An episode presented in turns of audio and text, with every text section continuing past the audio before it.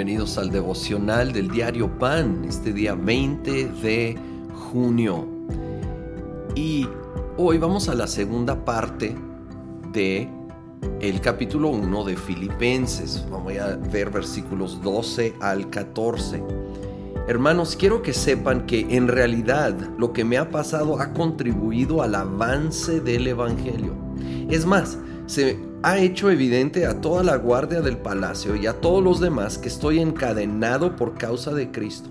Gracias a mis cadenas, ahora más que nunca la mayoría de los hermanos, confiados en el Señor, se han atrevido a anunciar sin temor la palabra de Dios.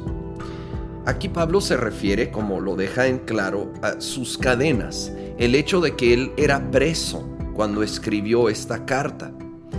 Y es increíble que él puede reportar que lo que le ha pasado, el estar encadenado, estar en la prisión, que en lo natural parecería muy negativo, ha contribuido al avance del Evangelio.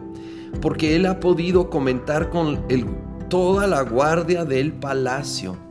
Él era como una especie de, de preso político y tuvo acceso a personas de influencia en el palacio romano que jamás hubiera podido alcanzar si él no hubiera estado en esa posición. Es increíble cómo Dios usa todas las cosas para un bien mayor, aun lo que parece más negativo. Él tiene la manera de usarlo para un bien. Yo lo he dicho, lo vuelvo a repetir. Yo no creo que Dios provoca todas las cosas, pero estoy convencido que aprovecha todas las cosas y las usa para sus propósitos. Así que pudo ser de testimonio a esas personas.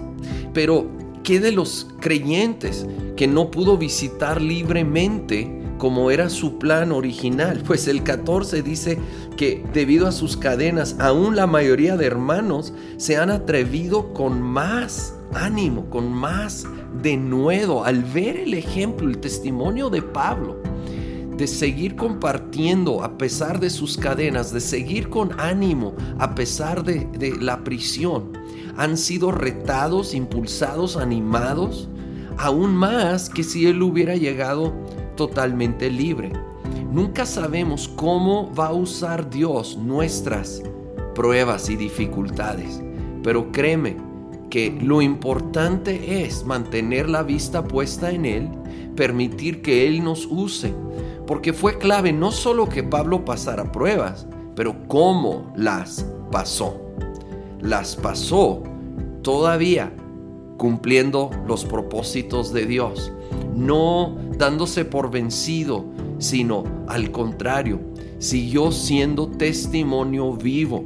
Eso fue el impacto.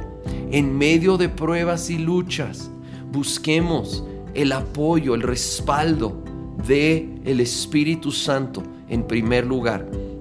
Sigue conectado con otros. Pablo recibió visitas allí en esa prisión que se le permitía él todavía necesitaba del apoyo de otras personas.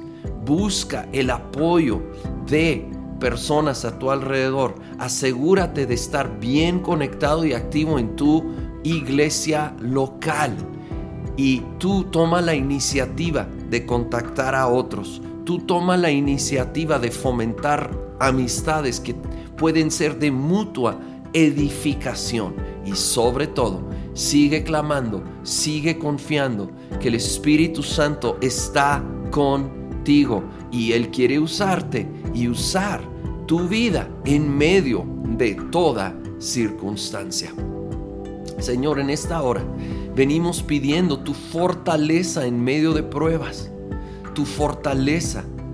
Y Señor, ayúdanos a ver tu visión la realidad de que tú estás usando todo para un bien mayor, ver más allá de lo que nuestros ojos naturales ven y saber que mucho más está sucediendo detrás de los limitantes naturales de lo que nosotros podemos percibir.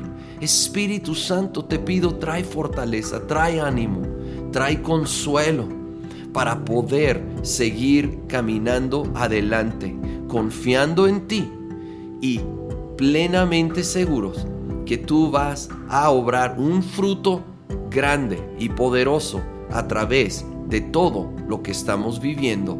En el nombre de Cristo Jesús. Amén.